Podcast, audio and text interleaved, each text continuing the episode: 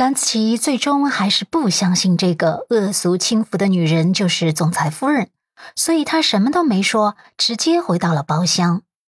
阮南希又笑着看向脸色已经有点僵硬的张先生，手指在他的领带上弹了弹，又开始放大招了。张先生虽说存款不过关，可是呢，我对张先生这个人还是比较满意的。不知道张先生介不介意一夜情呢？张先生眉头蹙了蹙，阮南希又道：“我自然是不介意的。按照我的经验来说，一夜情还是蛮刺激的。不然我们约一下？啊，不过今天是不行了，今天不太方便。改天我们约怎么样？”张先生，嗯，你到底约不约呀？他故意嗲声嗲气的撒娇，那声音真是能叫人鸡皮疙瘩掉一地。张先生又抽出几张纸巾，擦了擦额头上的冷汗，后背也是冷汗津津的了。他深呼吸之后，才找回理智，试探性的问道：“呃，阮小姐，很抱歉哈，请恕我冒昧。”你真人好像跟胡院长给我看的照片啊有些出入。阮南希不假思索，照片就是照片呀。你看那些照片，有些是变变颜的，更多的是 P.S. 过的。你现在看见的我才是真实的我，怎么样？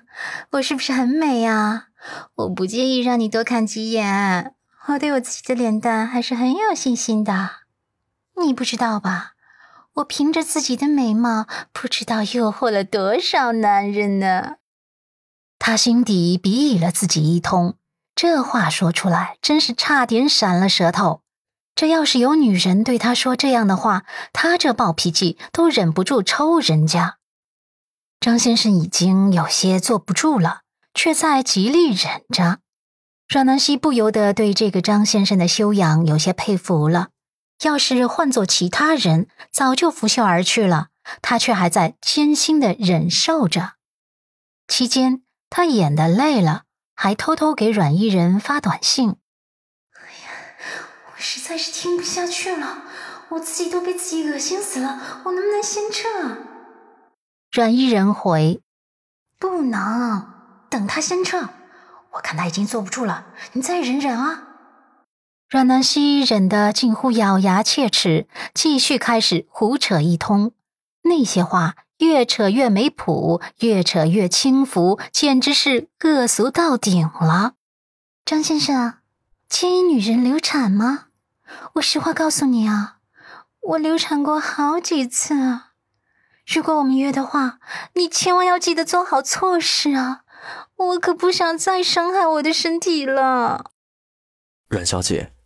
我想我们不合适的，呃，我还有事儿，我要先走了。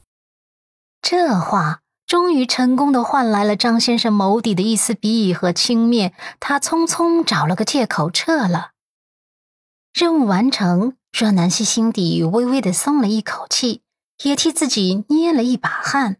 看来真的不是人人都能当影后的，他差点就演不下去了。今天这事真是对不起这位张先生了。他说的口都干了，端起水杯喝了一口水，心里盘算着等这事过去，让伊人找个机会跟人张先生道个歉。没曾想，他一抬眸就看见有人拿着手机在对着他拍视频。这人不是别人，正是他的婆婆叶婉柔。叶婉柔眼底满是鄙夷，手机还正对着他。阮南希心口一沉，瞬间就尴尬了。嗯，妈，你怎么在这儿？叶婉柔这才收起手机，冷笑道：“ 我怎么不能在这儿？要不是我约了朋友在这里聊天，又怎么会撞见你这么一副不为人知的画面？阮南希呀，阮南希呀，你真是个奇女子啊！”你表面一套背地一套的本事，实在是太了得了。不知道的还以为你真的多清纯，没想到事实上你却这么不堪。阮南希想要澄清自己，妈不是这样的，你误会了，你听我解释，事情是……不要再跟我说那些废话，我不想听。你想要编故事，我实在是听不下去。等晚上回家，你到老太太面前去编吧，我倒是要看看老太太这次还能不能沉得住气。叶婉柔还是跟之前的态度一样，压根就不给他解释的机会。他无意中发现阮南希也在这里。听到他说的那些话，他赶紧拍了下来，当成铁证。此刻他有些激动，他一直看这丫头不顺眼，这次总算是真切的抓住这丫头的把柄了，看他还怎么狡辩。他就不信老太太听了这死丫头的这些话，还能端得住架子。阮南希有些恼，这个婆婆真是唯恐天下不乱。看来又要拿着这段视频回去大做文章了，他也真是流年不利呀！怎么会恰巧在这里遇到叶婉柔？想起刚才自己说的那些话，想必回到陆家又免不了被批斗诋毁了。叶婉柔收起手机就准备离开，让阮南希没有想到的是，还有更惊悚的事情发生。另一侧的包厢后。